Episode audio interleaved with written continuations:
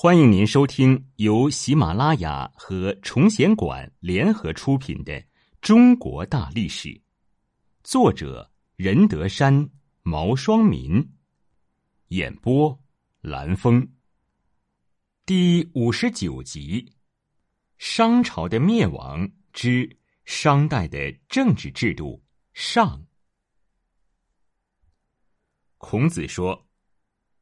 殷因于夏礼。”所损益可知也，周因于殷礼所损益可知也。大意是说，商朝的礼仪制度是在沿袭夏朝的基础上有所增减制定出来的。周朝的礼仪制度也是以商朝为基础并有所增减而制定的。所以，商朝制度上承夏朝，下启周朝。商朝处于我国奴隶制国家发展中的一个重要时期，是三代中的第二代，继承和发展了夏朝已经确立的政治制度，形成了具有自身特点的政治制度。商朝的政治理念也比较倾向于神权观念，商代统治者上鬼尊神，有祖先崇拜和上仙崇拜的观念。所以，他们所奉行的最高政治原则，就是依据天地鬼神的意志来统治国家。政治疆域，内外服制度在商代政治制度中具有显著的特点。内服指的是商王直接控制的国家中心地带，内服中王街的面积最大，地理位置最好，自然条件也最优越。其范围大概包括现在的河南全省、河北南部、陕西东部、山西南部、湖北北部及山东西部的黄河中下游地区。在这一范围内，正是广阔的平原，居天下之中，交通便利，便于四方诸侯来朝和加强对四方诸侯的控制。自然条件上，土地肥沃，适宜于农牧业生产，因而为商朝统治者提供了丰厚的物质基础。外服指的是中心地区以外由商王分封或由他人承认的大小不等的诸侯国控制的地区，这些地区不仅面积小，而且经济开发迟缓，国力较弱，往往还要依靠中央王朝的支持才能生存下去。这种制度就形成了商朝强干弱支的格局，诸侯要向商王进贡，与商王之间的关系是不平等的。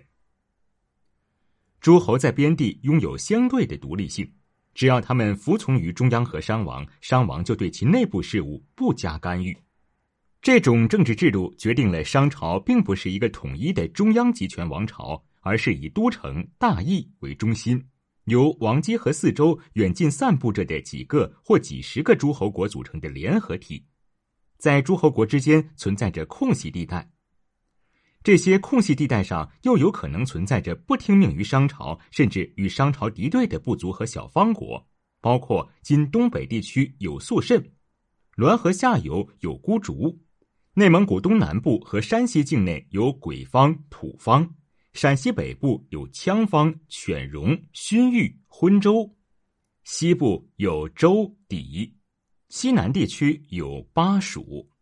长江中游地区有蒲、楚人，淮河流域地区有淮夷等。所以，一旦商朝衰落，中央对诸侯和方国的控制力就将消失。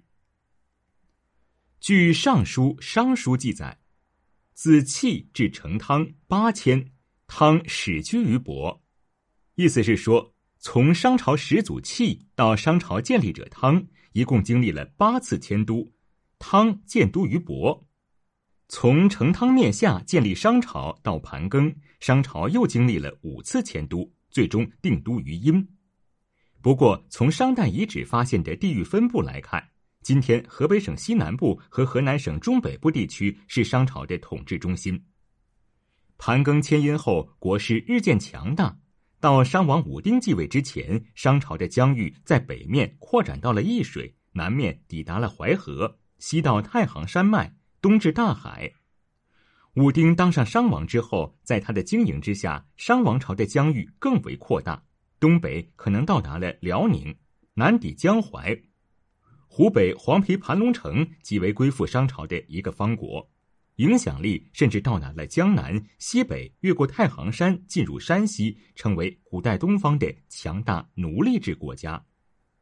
商朝还实行劳役租住，就是要求农人助耕公田，收获都要交给统治者所有，比例大概占到农人收获的十分之一。政治机构，在政治机构的设置上，商朝与夏朝相比更趋完善。基于内外服制度的商王朝的职官，有相应的在中朝任职的内府官和被封于王畿以外的外府官之别。商王朝的中央和居住在国都中的贵族官僚属于内府官，各诸侯国和臣服于商王朝的各方国首领则属于外府官。内外府官僚与商王的关系有所不同。中央的官僚贵族享有世袭特权。但上自国王的辅佐大臣，下至一般官吏，都是由商王直接任免的，其官职根据王朝的利益而随时变动，尤其是重要官职更是如此。内府官中又分为外廷政务官和内廷事务官，这些职官根据性质又可以分为政务性行政职官。主管经济生产的事务性职官、军事性职官、宗教文化类职官和国王宫廷职官五大类，其中最高的政务官是协助商王决策的相，其他高级官吏统称为卿士。我们所熟知的三公，则是因人而设的一种尊贵职称，在商朝时并不常设。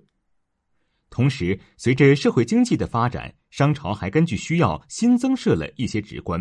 譬如商代的畜牧业比较发达，专门设立了牧场放牧，于是新增设了亚牧、牧正等职官。为了满足军事训练和统治阶级游乐、打猎的需要，又增设了犬这一职官。在军队中，虽然还是实行文武不分的制度，但是一些专门军事性质的武官已开始出现，有师长、亚、射、马、戎等职官的设立。此外，常见的官职还有掌占卜、祭祀、记载的史、卜；掌祈祷鬼神的祝；掌记载和保管典籍的作册，又称守藏史、内史。作为乐工之长的太师、少师，职能与周朝以后并不相同。留存下来的卜辞中所载的商朝诸侯有近五十个，最著名的有苍侯、武侯、犬侯、侯告。侯专、启侯等，殿在卜辞中被称为田，多田殿即指许多殿职官员。南在卜辞中被称为任，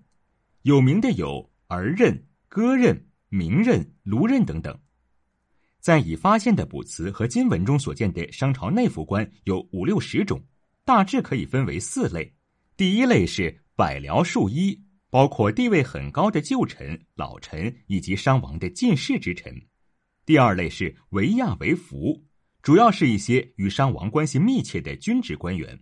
第三类是宗公，指的是负责王室祭祀和某些具体事务的官员。最后一类是百姓礼君，指管理地方上诸侯与普通民众的官员。对于各个诸侯国的首领，商王也握有任免权，他既可册封诸侯以土地。又可从诸侯那里收回已经册封的土地，即使是诸侯世袭占有的土地，商王也可以强行索取。